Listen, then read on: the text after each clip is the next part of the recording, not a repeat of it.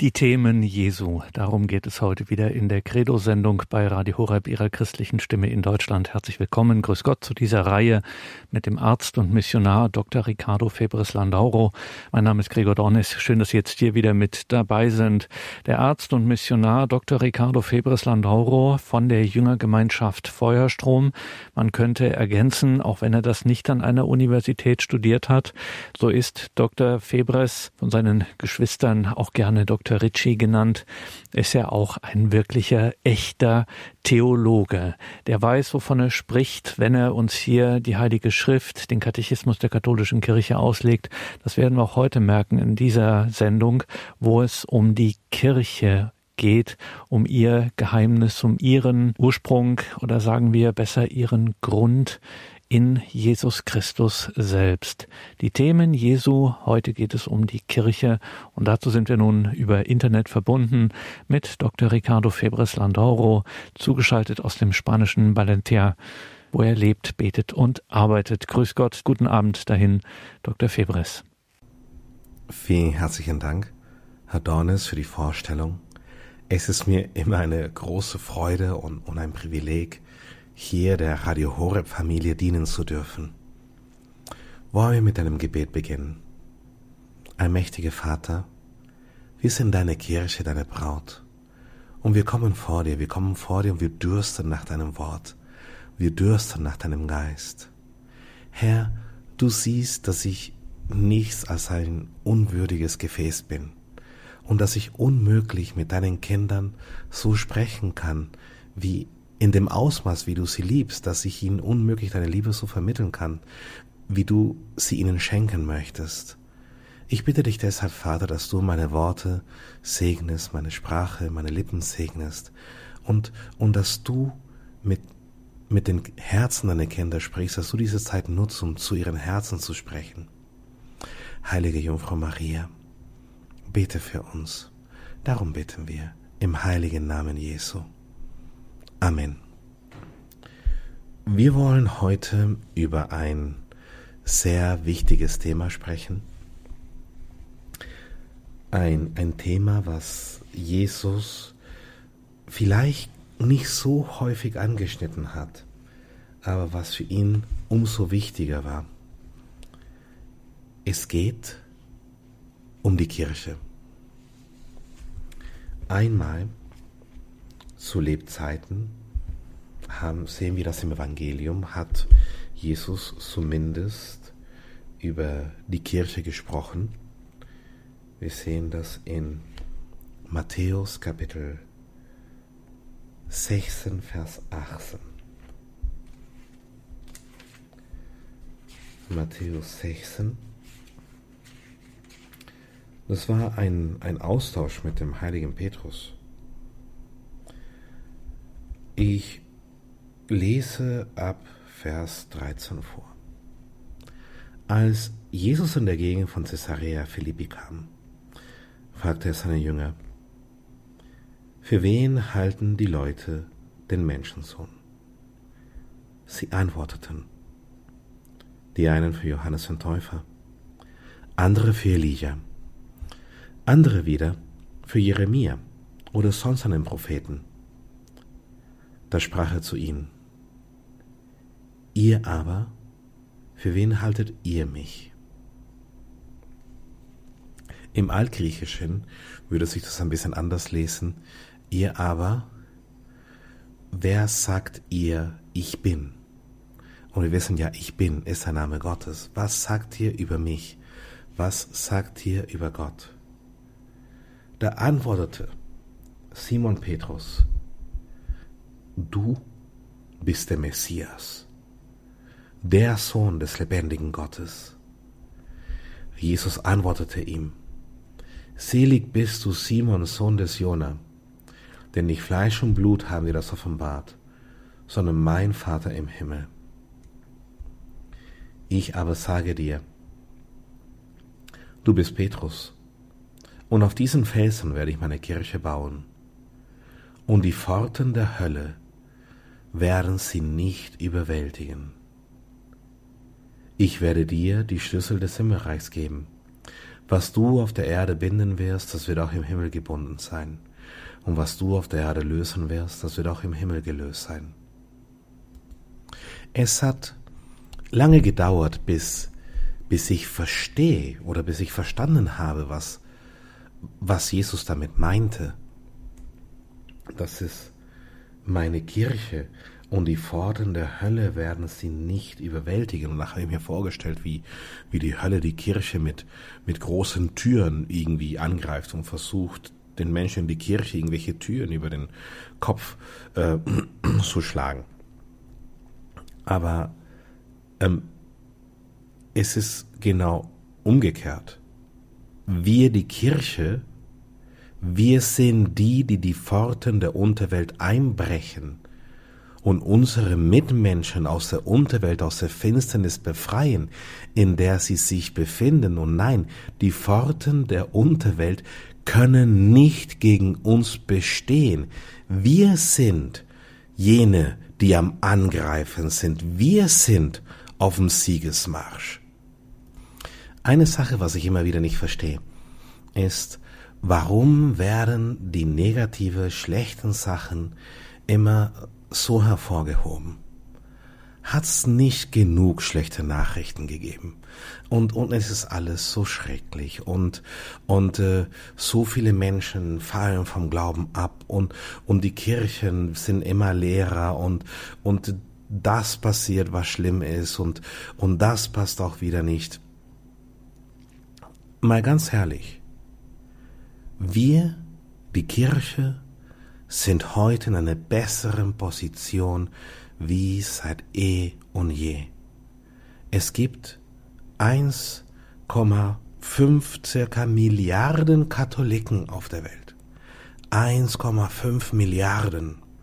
Und müssen wir sagen, dass nur 5% dieser Katholiken wirklich tiefgläubig sind. Das sind immer noch über 70 Millionen tiefgläubige Katholiken heute auf der Welt. Wenn von diesen 70 Millionen Jünger jeder einzelne einmal im Halbjahr auch nur einen Jünger produzieren würde, hätten wir die ganze Erde binnen dreieinhalb Jahre komplett zur Umkehr bewegt. Also das sind für mich keine schlechten Nachrichten. Nun habe ich einfach immer wieder das Gefühl, dass wir vor lauter schlechte Nachrichten irgendwie ähm, so eingeschläfert werden sollen, dass, dass diese schlechte Nachrichtenglocke so wie so ein, eine Dunst, wie so ein Nebel vor uns sein soll, damit wir nicht sehen, wie viel Licht tatsächlich am Ende des Tunnels sind. Wir sind 3,5 Jahre, engagierte Jahre, arbeitsvolle Jahre, Jahre voll, voll Opfer und Bemühung, ähm, aber vom Ziel entfernt, die ganze Erde zu bekehren. Wenn es uns tatsächlich gelingt, einmal in Halbjahr einen Menschen dazu zu bewegen, sich total in Jesus zu verlieben. Was meint aber nun Jesus mit Kirche? Das altgriechische Wort für Kirche ist Ekklesia. Und Ekklesia heißt nichts anderes wie eine Gemeinschaft, eine Bande Menschen, eine Gruppe von Menschen, ähm, eine eine Gemeinde, Menschen, die zusammengehören, die zueinander halten. Das ist Ekklesia. In anderen Worten, meine Leute. Jesus sagte da, meine Leute, meine Ekklesia, die Menschen, die um mich herum sind, die Menschen, die mir nah sind. Auf diesen Felsen werde ich diese Gemeinde, werde ich diese Menschen errichten. Und die Pforten der Unterwelt werden sie nicht überwältigen. Nun erlaube ich es mir, direkt zur Einleitung des Katechismus der katholischen Kirche zu gehen. Und zwar ist da ein, sind sehr, sehr schöne Worte vom Papst Johannes Paul II., ein, ein großartiger Papst. Ich bin ihm tatsächlich, also ich hatte den Segen, ich hatte die Ehre, ihm zu begegnen. Er hat auch meine Ehe gesegnet. Und, und das war eine unglaubliche Begegnung. Also das, ähm, meine Frau wollte mich unbedingt überzeugen, mit nach Rom zu fahren. Und ich dachte mir, ach, warum willst du denn nach Rom? Der Papst ist doch nur ein, ein Priester. Wenn du willst, dass unsere Ehe gesegnet wird, dann gehen wir hier zum Gemeindepfarrer, der kann unsere Ehe genauso segnen. Und Janine hat aber darauf beharrt, wir müssen zum Papst, wir müssen zu Johannes Paul II. Und ich sagte, okay, meinetwegen. Und äh, wir sind tatsächlich in den ersten drei Monaten nach unserer Hochzeit, das ist so eine Bedingung, ich denke, das gilt noch, wenn man frisch verheiratet ist und dann auch wirklich in Hochzeitskleidung, Hochzeitsanzug jeweils ähm, zum Vatikan geht, dann hat man das Recht, dort den persönlichen Segen des Papstes zu empfangen. Und äh, der amtierende Papst zu diesem Zeitpunkt war Johannes Paul II. Und das war so ein unglaublicher Mann, also wirklich Stellvertreter Gottes auf Erden.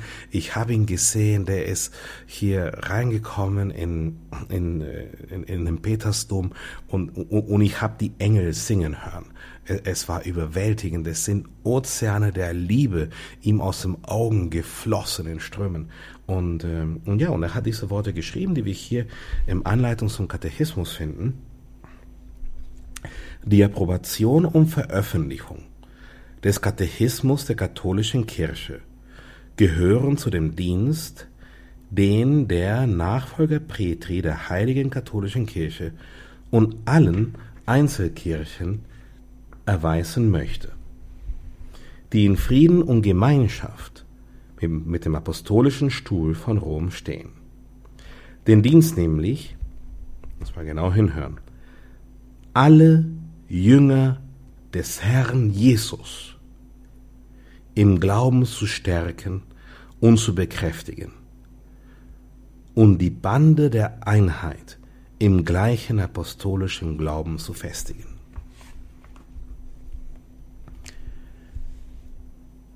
Viele Menschen denken, naja, ich bin katholisch, ich bin Protestant, ich bin methodistisch, ich bin ähm, evangelisch, lutheranisch, Baptist und äh, orthodox, was es sonst für alle andere Denom Denominationen gibt. Tatsache ist aber, ich, ich, ich kann nicht für die anderen Kirchen sprechen, ich kann für die katholische Kirche sprechen, denn das ist das, was hier in dem Buch steht, was Papst Johannes Paul II. veröffentlicht hat. Ähm, für die Kirche. Die Kirche hat dieses Buch rausgebracht, der Katechismus der katholischen Kirche. Jeder Katholik ist ein Jünger. Vielleicht hast du es noch nicht gewusst, aber wenn du katholisch bist, bist du ein Jünger Jesu. Es kann sein, dass du nicht wie ein Jünger lebst. Es kann sein, dass du nicht wie ein Jünger denkst. Es kann auch sein, dass du es gar nicht gewusst hast, dass du ein Jünger bist. Aber wenn du katholisch bist, bist du katholisch getauft, dann bist du ein Jünger Jesu. Das ist das, was in dem Buch steht. Wir gehen jetzt hier zu Artikel 795, auch im Katechismus. Ich werde immer wieder gefragt, aber Reggie, das, das Buch der Bücher ist ja eigentlich die Heilige Schrift. Du arbeitest doch mit der Heiligen Schrift, du kennst doch die Heilige Schrift. Warum greifst du auf den Katechismus zurück? Seit 2000 Jahren sind wir die Kirche unsterblich in Jesus verliebt. Seit 2000 Jahren geben wir unser Leben, unser Hab, unser Gut, all unser Sein für unseren Jesus. Ich denke, dass es sehr wohl angebracht ist, sich mit den Gedanken zu, be zu beschäftigen, die nach 2000 Jahren Nachfolge in den Herzen der Kinder Gottes entstanden sind. Ja, es, es ist richtig, es ist wahr, es ist eine unleugbare Tatsache, dass der Katechismus nicht die gleiche Würde hat wie die Heilige Schrift. Aber wenn wir durch durch die einzelnen Artikel und, und Worte des Katechismus gehen, so sehen wir, dass äh, es ist, äh, es ist eine Schatztruhe, es, es ist ein, eine Goldmine. Da ist echtes Gold im Katechismus zu finden. Und ich lese jetzt hier vor aus 795. Christus und die Kirche bilden somit den ganzen Christus. Die Kirche ist mit Christus eins. Die Heiligen sind sich dieser Einheit sehr lebhaft bewusst. Lasst uns also jubeln und Dank sagen, dass wir nicht bloß Christen geworden sind, sondern Christus. Versteht ihr, Brüder? Erfasst ihr die Gnade, die Gott uns schenkt, als er uns Christus zum Haupt gab? Staunt, freut euch, Christus sind wir geworden. Denn wenn jener das Haupt ist, wir die Glieder, dann ist der ganze Mensch er und wir die Fülle Christi. Das ist also Haupt und Glieder. Was heißt Haupt und Glieder? Christus und die Kirche. Heiliger Augustinus über Johannes 21,8. Unser Erlöser erweist sich als eine Person mit der heiligen Kirche, die er sich zu eigen macht. Das ist vom heiligen Gregor der Große. Haupt und Glieder sind gleichsam eine mystische Person, heilige Thomas von Aquinas. Der von den heiligen Glaubenslehrern gelehrte Glaube und das gesunde Empfinden der Gläubigen äußert sich in einem Wort der heiligen Jeanne d'Arc, die Jungfrau von Orléans, an ihre Richter. Von Jesus und der Kirche denke ich, dass alles eins ist und dass man daraus kein Problem machen soll. Das ist die Würde, die uns Jesus geschenkt hat als seine Kirche, seine Braut, eins mit ihm zu sein. Jeder einzelne getaufte Katholik ist Kirche.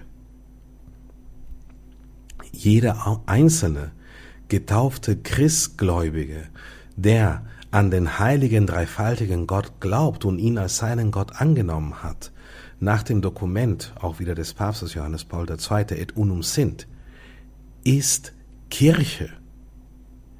Wir, das Christentum, wir sind eins mit Christus.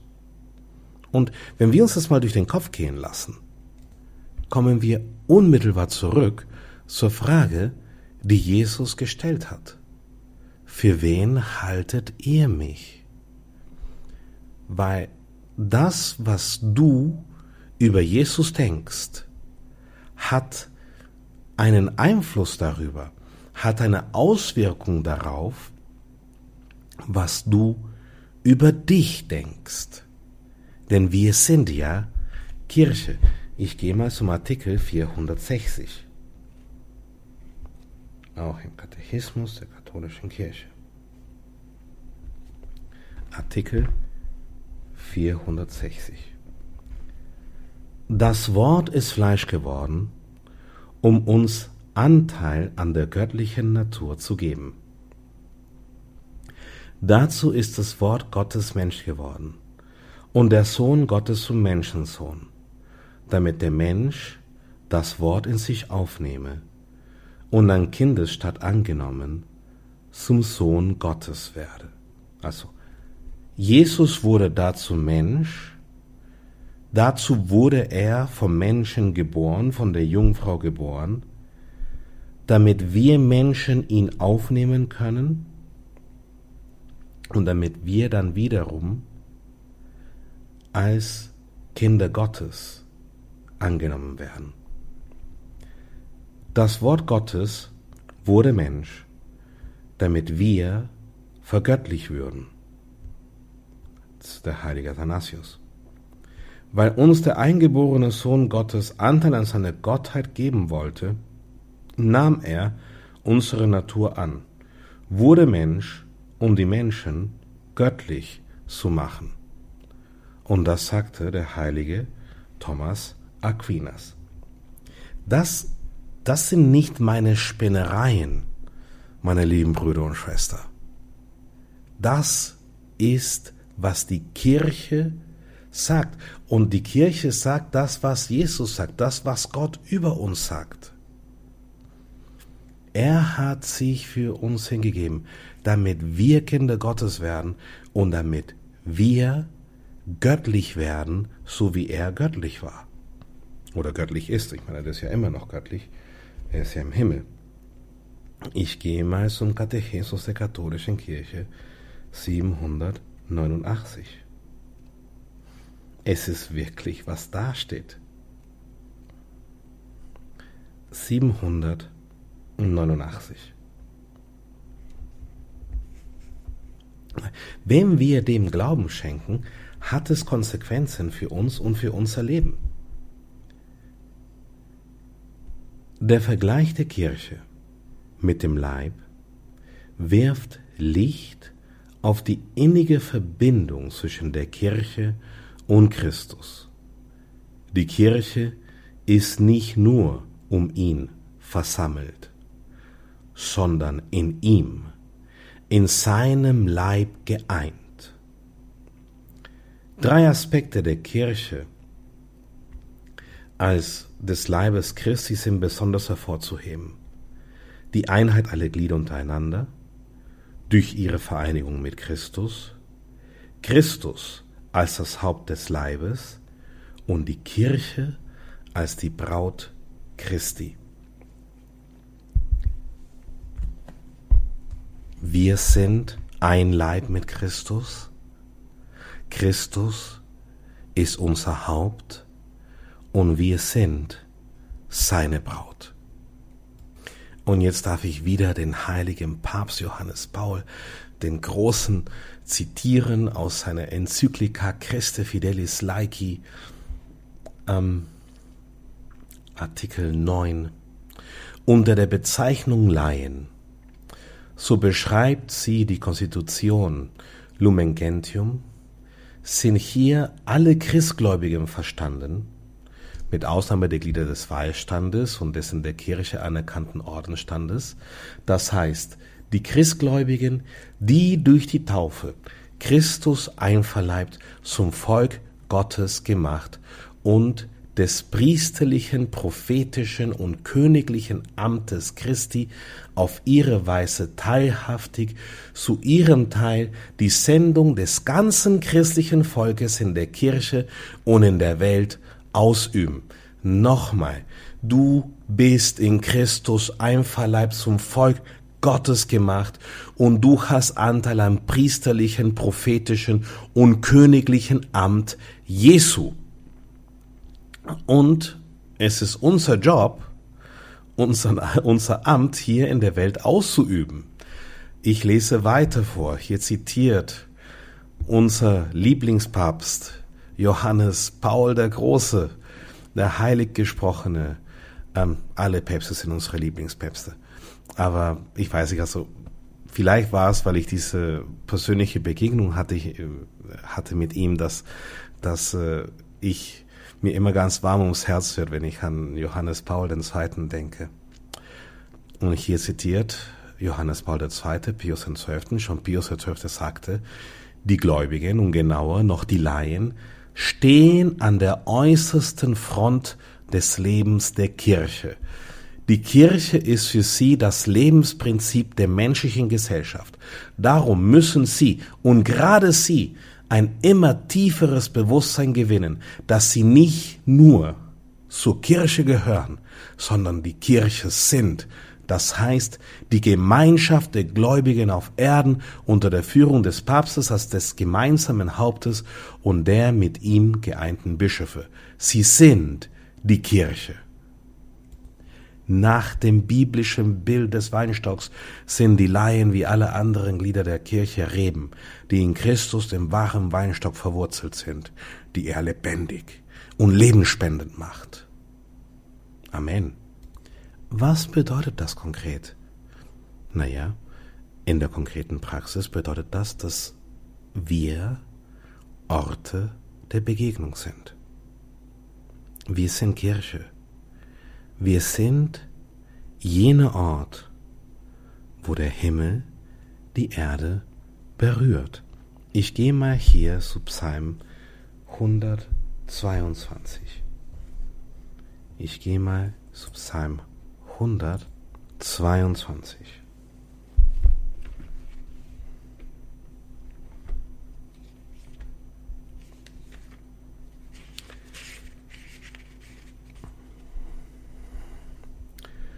Voll Freude war ich, dass sie mir sagten, wir ziehen zum Hause des Herrn. Was ist denn dieses Haus? Gehen wir mal zu Genesis 28, 16 bis 17. Genesis 28.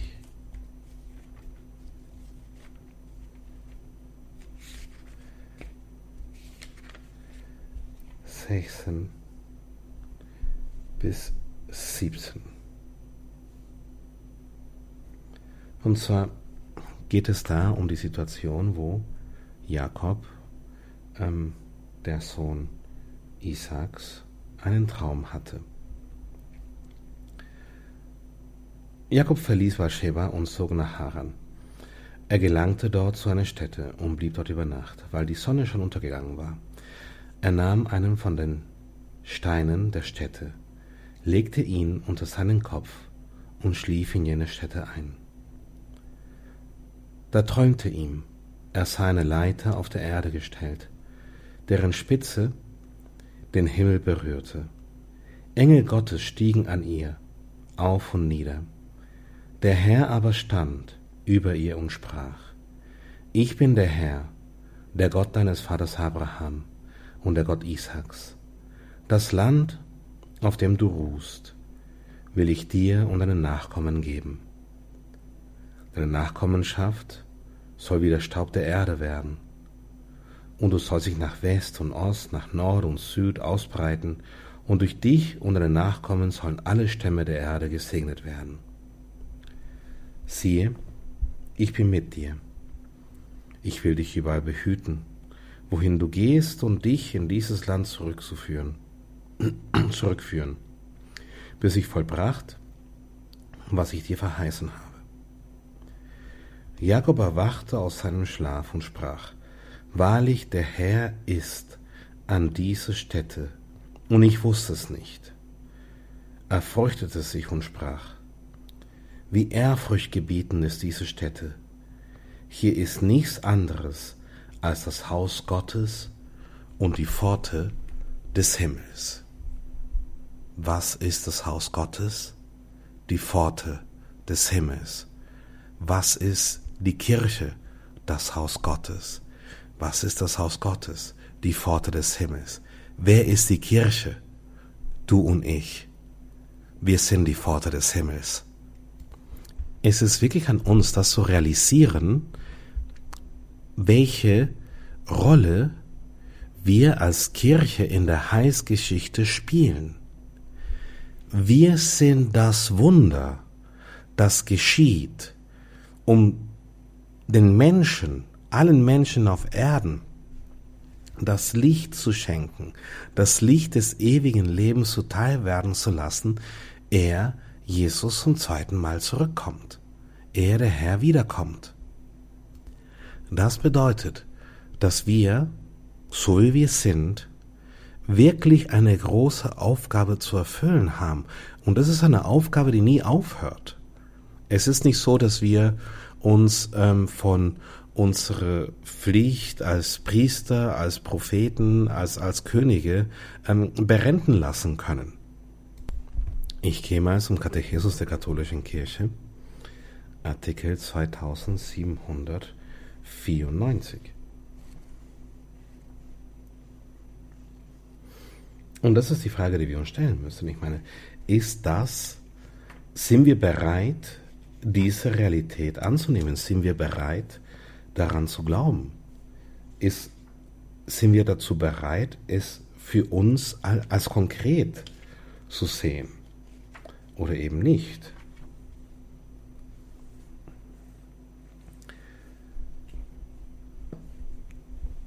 Es geht um den Himmel. Dieser biblische Ausdruck bezeichnet nicht einen Ort oder Raum, sondern eine Daseinsweise, nicht ein Fernsein Gottes, sondern seine Erhabenheit. Unser Vater ist nicht anderswo, sondern er ist jenseits von allem, was wir über seine Heiligkeit denken können. Gerade weil er der dreimal Heilige ist, ist er dem demütigen und reuvollen Herzen nahe. Mit Recht werden die Worte Vater uns im Himmel vom Herz der Gerechten verstanden, in dem Gott wie in seinem Tempel wohnt.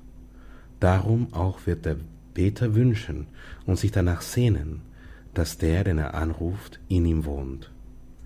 Himmel können sehr wohl auch die sein, die das Abbild des himmlischen, der himmlischen Welt in sich tragen und in denen Gott wohnt und wandelt.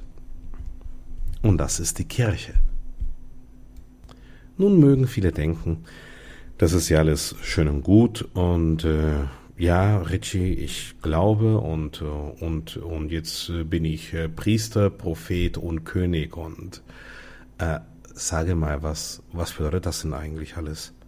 Ähm, was heißt es, dass ich Priester bin? Ich, ich, ich bin nicht so ein Priester geweiht. Es, es gibt doch die Priester in der Kirche, die die heilige Messe feiern, aber was, was habe ich als, als Laie mit dem Priestertum zu tun? Was habe ich als Christ mit dem Priestertum zu tun? Ich, ich bin kein Prophet, also ich, ich war neulich im Garten und da war kein brennender Busch. Und wenn ich ganz ehrlich bin, ähm, das vom wegen König, äh, hier neulich hat das Finanzamt bei mir geklingelt und die haben mir einen Brief geschrieben und äh, dieser Brief, da stand nicht drinne, dass ich der König von Deutschland bin oder der König von Österreich oder König überhaupt, also nicht mal ein bisschen adlig, ja, ist da, was da in dem Amts, Amtesbrief gestanden ist. Ähm, wie habe ich das jetzt alles zu verstehen? Ähm, sage doch mal bitte. Ich darf jetzt vorlesen aus dem Dekret Presbyterorum Ordinis über Dienst und Leben der Priester. Artikel 2. Jesus der Herr, den der Vater geheiligt und in die Welt gesandt hat, gibt seinem ganzen mystischen Leib das ist die Kirche, Anteil an der Geistsalbung, mit der er gesalbt worden ist. Das heißt, Priester sein bedeutet, dass wir einen Anteil haben an der Salbung, mit der er gesalbt wurde, weil wir alle Kirche sind. In ihm werden nämlich alle Gläubigen zu einer heiligen und königlichen Priesterschaft, bringen geistige Opfer durch Jesus Christus Gott dar und verkünden die Machttaten dessen, der sie aus der Finsternis in sein wunderbares Licht berufen hat. Es gibt darum kein Glied, das nicht Anteil an der Sendung des ganzen Leibes hätte. Jedes muss vielmehr Jesus in seinem Herzen heilig halten und durch den Geist der Verkündigung Zeugnis von Jesus ablegen. Damit die Gläubigen zu einem Leib, in dem nicht alle Glieder denselben Dienst verrichten, zusammenwachsen, hat der gleiche Herr einige von ihnen zu amtlichen Dienern eingesetzt. Sie sollten in der Gemeinde der Gläubigen heilige Weihevollmacht besitzen zur Darbringung des Opfers und zur Nachlassung der Sünden und das priesterliche Amt öffentlich vor den Menschen in Christi Namen verwalten. Das ist aus Presbyterorum Ordinis Artikel 2. Nun, wenn wir das Priestertum betrachten, im im Alten Testament sehen wir, was, was der Herr eigentlich ursprünglich vorhatte. Wir sind wieder in Genesis. Und zwar, wir wissen, Gott hat die ganze Welt erschaffen. Er hat die, die, die Tiere, die Bäume, die Sonne, die Sterne. Er hat alles erschaffen für den Menschen. Und der Mensch wiederum wurde dazu geschaffen, in Gemeinschaft mit Gott zu leben. Und zu wenige Menschen sind sich dessen bewusst. Der Mensch ist ein symbiotisches Wesen. Wir wurden nicht dazu geschaffen, alleine zu sein.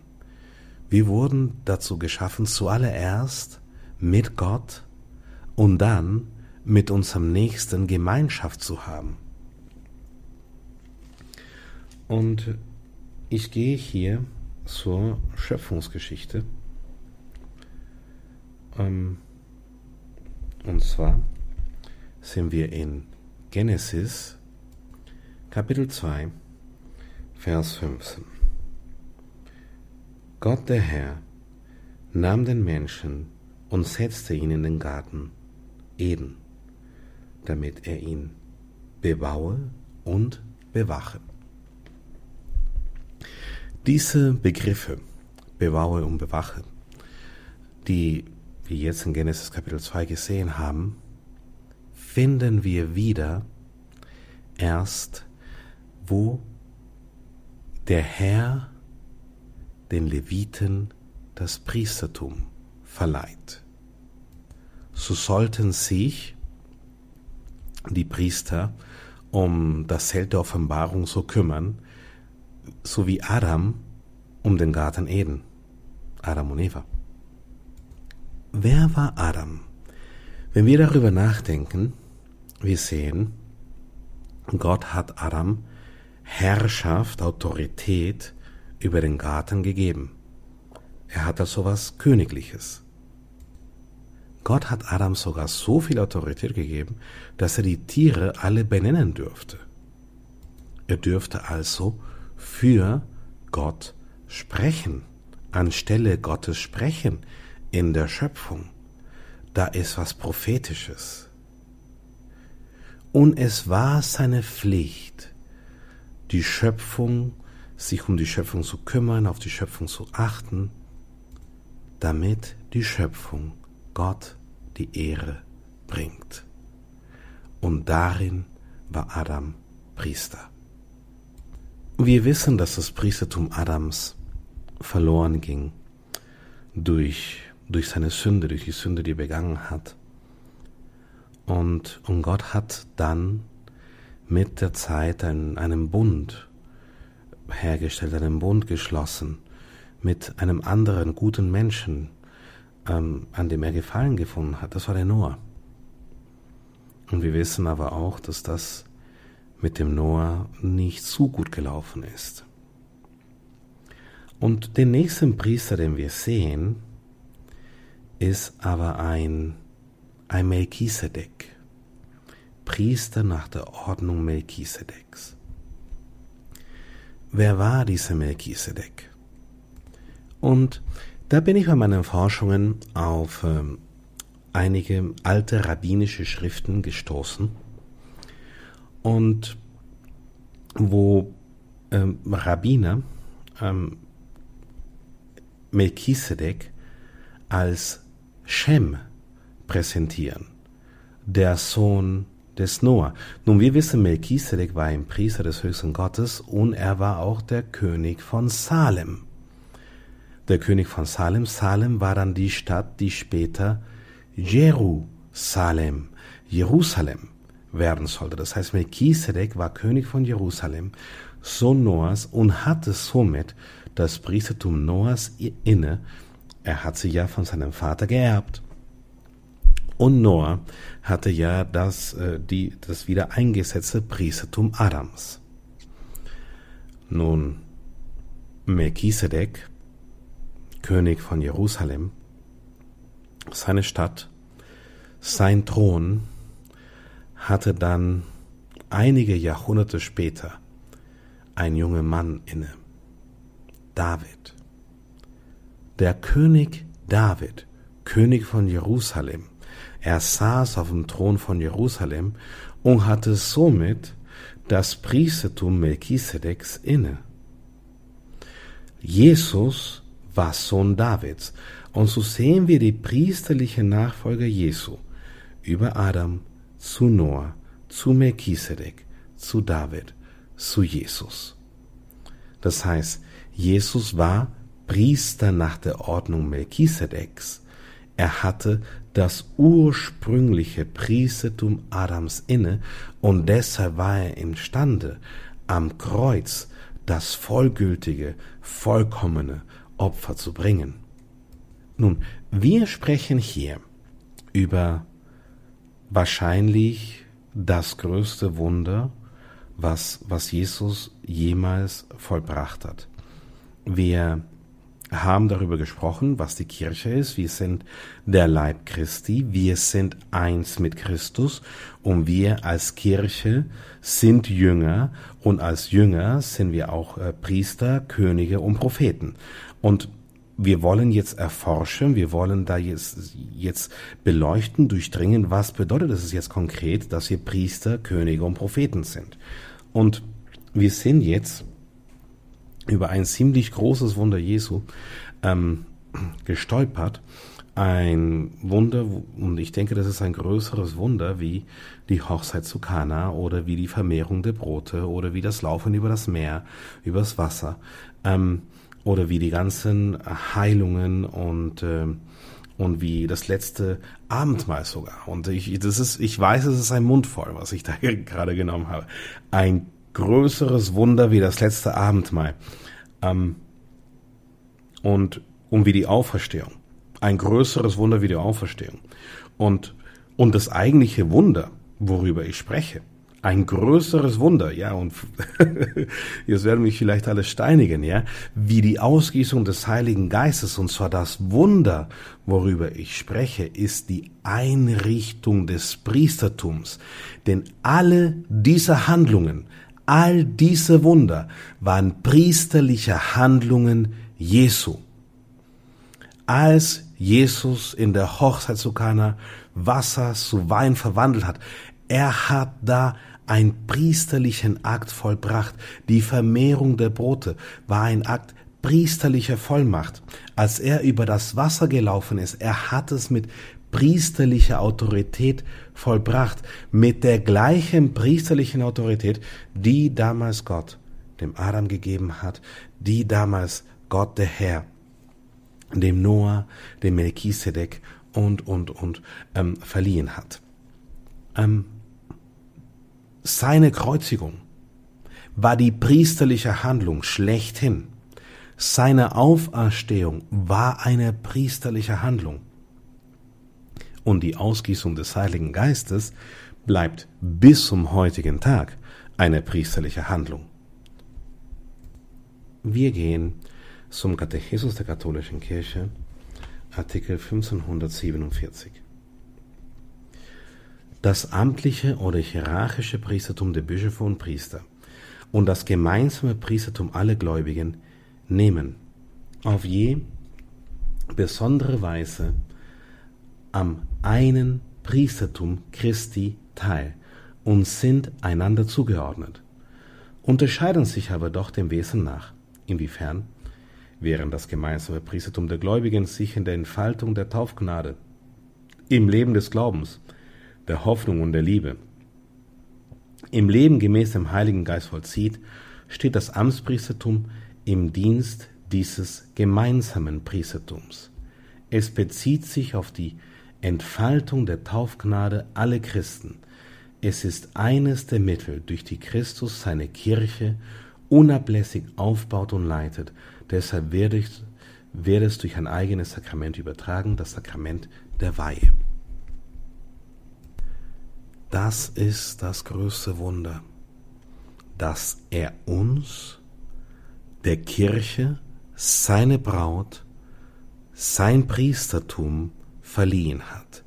Wir haben alle Anteil am gleichen Priestertum, sowohl Amtspriester wie Laienpriester. Wir haben Anteil am, am gleichen Priestertum. Damals im Jahr 1970 gab es 400.000 Priester auf der ganzen Welt und nur 600 Millionen Katholiken. Jetzt gibt es mehr wie doppelt so viele Katholiken, aber immer noch genauso viele Amtspriester. Was bedeutet das? Diese Amtspriester haben mehr wie die doppelte Arbeit. Das Amtspriestertum können wir sowas wie das, das Gerüst, der, der Rückgrat der Kirche, als ein Rückgrat der Kirche sehen. Wir brauchen das Amtspriestertum, wir brauchen das Magisterium, das Lehramt der Kirche, um uns, dem Volk Gottes, eine Struktur zu verleihen. Was passiert, wenn wir das Magisterium, das Lehramt der Kirche ausschalten? Dann passiert es, dass wir überall ähm, kleine äh, äh, Pastoren haben und der eine sagt Hü und der andere sagt Hot und, und es gibt keine Einheitlichkeit der Lehre. Und der Herr hat es ausdrücklich gesagt, wir die Kirche sollten ein Volk, eine Herde unter einem Hirten sein. Nun, wir die Laien, wir sind wie, wie die Muskel, wenn, wenn, wenn die Priester das Knochengerüst darstellen, wie die Laien, wie sind die Muskeln, die diese Kirche flexibel und dynamisch machen, die, die ihr Kraft verleihen, die sie tatkräftig machen. Ähm, Muskel ohne Knochen sind eine glibberige Masse. Knochen ohne Muskeln ja, sind einfach nur bessere Staubfänger. Wir, die Kirche, müssen zusammenarbeiten. Wir müssen zusammenfließen, auf das gleiche Ziel zu gehen. Und zwar Gott die Ehre zu geben und das zu gewährleisten, dass seine Ehre, seine Heiligkeit, sein Reich hier auf Erden verherrlicht wird. Und ich meine das ganz konkret. Wenn Jesus das machen konnte, dann kann es die Kirche genauso machen. Ich sag's nochmal, wenn es Jesus machen konnte, dann kann es die Kirche auch machen. Warum? Wir sind sein Leib. Gott ist dazu bereit, für jeden für jedes einzelne seiner Kinder die gleichen Wunder und die, die gleichen Werke zu vollziehen wie für Jesus seinen Sohn. Und ich lese vor aus Johannes 17, 23. Johannes 17, 20 bis 23, das ist mein Lieblingsvers. Ich weiß, den lese ich immer wieder vor, aber es geht hier um Kirche. Ich bitte aber nicht allein für sie, sondern auch für alle, die durch ihr Wort an mich glauben. Glaubst an Jesus? bist du qualifiziert. Alle sollen eins sein, wie du, Vater, in mir bist und ich in dir, damit auch sie in uns eins sind und die Welt glaubt, dass du mich gesandt hast. Da von diesem Vers, da haben wir es her, dass wir die Kirche eins sind mit ihm, weil er hat ja darum gebeten. Und der Vater hat ihm immer alles gewährt, worum er gebeten hat. Und ich habe die Herrlichkeit, die du mir gegeben hast, ihnen gegeben, damit sie eins sind, wie wir eins sind. Wir die Kirche, jeder einzelne von uns, wir haben die gleiche Herrlichkeit, die Jesus ähm, vom Vater empfangen hat. Ich in ihnen und du in mir. Das ist das, was in der Heiligen Schrift steht. Und du in mir.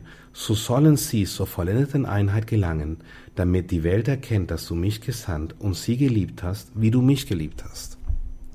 Gott der Vater liebt dich genauso, wie er Jesus liebt nicht anders. Wie liebt Gott den Vater seinen Sohn Jesus? Unendlich. Wie liebt Gott dich? Unendlich. Gibt es irgendetwas, was Gott für seinen Sohn Jesus nicht getan hätte? Denke ich nicht. Gibt es irgendetwas, was Gott der Vater für dich nicht tun würde? denke ich auch nicht. Nun, diese Worte waren so revolutionär, dass Jesus dann kurzum ähm, anschließend verhaftet wurde, hat sie wirklich im, im Blutschweiß ausgesprochen, auch im Garten Gethsemane. Es ist sein Vermächtnis an uns. Es war im Übrigen der heilige Papst Johannes Paul II., der meine Aufmerksamkeit auf diese Worte gerichtet hat in einem seiner vielen, vielen großartigen Schreiben. Ehrlich war. Nun, was hat Jesus gemacht? Wenn wir das genau beobachten, und das war das, was die Pharisäer beunruhigt hat, ähm, Jesus hat ein neues Priestertum eingeführt. Aber Richie, wo steht es in der Heiligen Schrift? Es steht überall in der Heiligen Schrift. Schauen wir mal zu Mose. Gott sprach zu Mose, er soll einen äh, Vertreter einen Vertreter äh, sich aussuchen. Jesus hat sich einen Vertreter ausgesucht, den heiligen Petrus.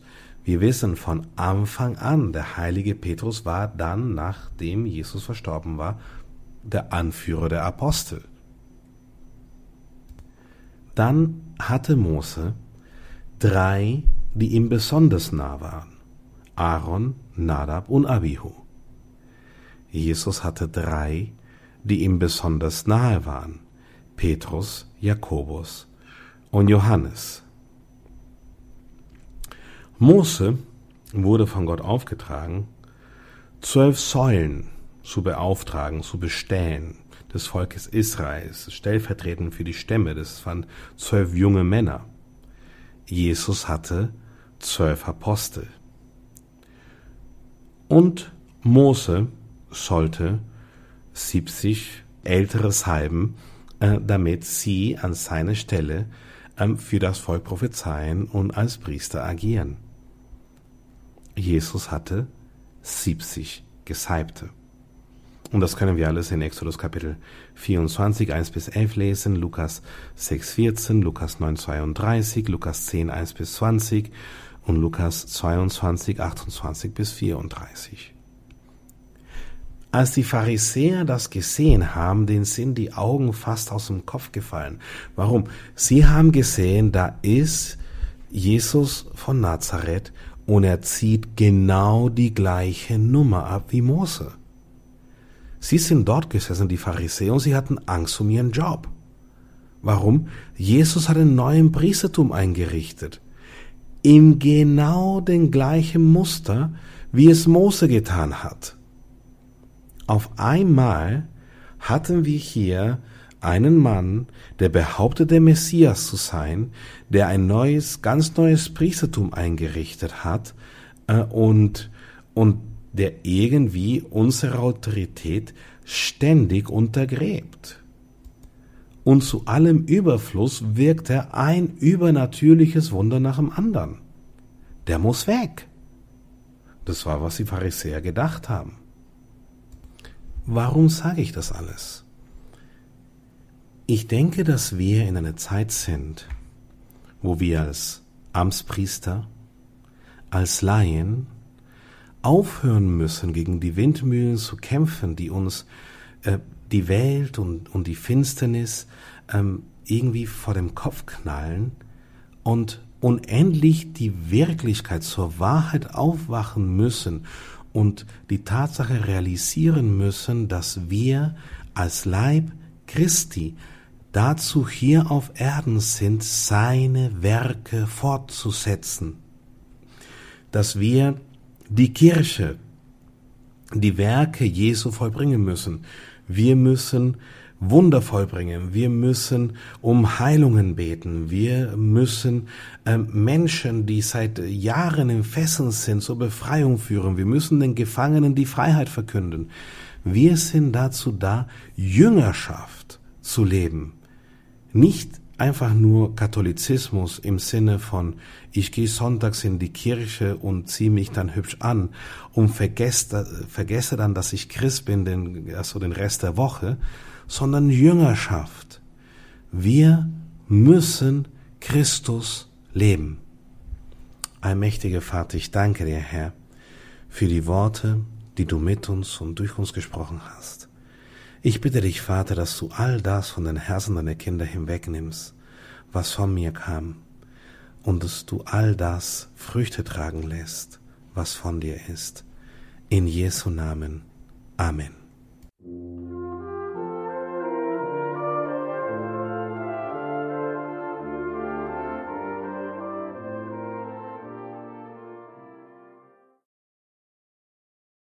In der heutigen Credo-Sendung bei Radio Horeb Leben mit Gott hörten Sie wieder den Arzt, den Missionar, Familienvater, den Theologen, wie ich es eingangs auch genannt habe, auch wenn er das nicht an einer Universität studiert hat, Dr. Ricardo Febres Landauro mit seiner Reihe zu den Themen Jesu. Heute ging es um die Kirche und wie wichtig und wie wesentlich das ist.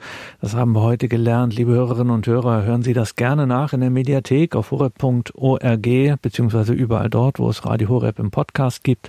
Teilen Sie gerne auch diese Beiträge in den sozialen Netzwerken überhaupt. Folgen Sie uns dort auf Facebook, auf Instagram, TikTok. Abonnieren Sie unseren YouTube-Kanal. Machen Sie andere Menschen gerade auch auf diese Wege aufmerksam. Manch einer hört zum Beispiel einfach kein Radio. Für junge Menschen ist das Smartphone der wichtigste Begleiter im Leben und da einfach auch mal bei den Social Media Auftritten von Radio Horeb vorbeizuschauen. Das kann auf jeden Fall nicht schaden. Danke Ihnen allen fürs Dabeisein. Danke, dass Sie diese Arbeit hier möglich machen durch Ihr Gebet in einer geistlichen Weise und durch Ihre Spende in der materiellen Weise. Wie Sie wissen, wir haben keinerlei Einnahmen außer den Spenden unserer Hörerinnen und Hörer. Sie also machen dieses Radio möglich. Danke, dass Sie sich da mit einbringen, das nicht für selbstverständlich nehmen, dass es dieses Radio gibt. Hier folgt jetzt um 21.30 Uhr die Reihe Nachgehört. Alles Gute, Gottes reichen Segen wünscht Ihr Gregor Dornis.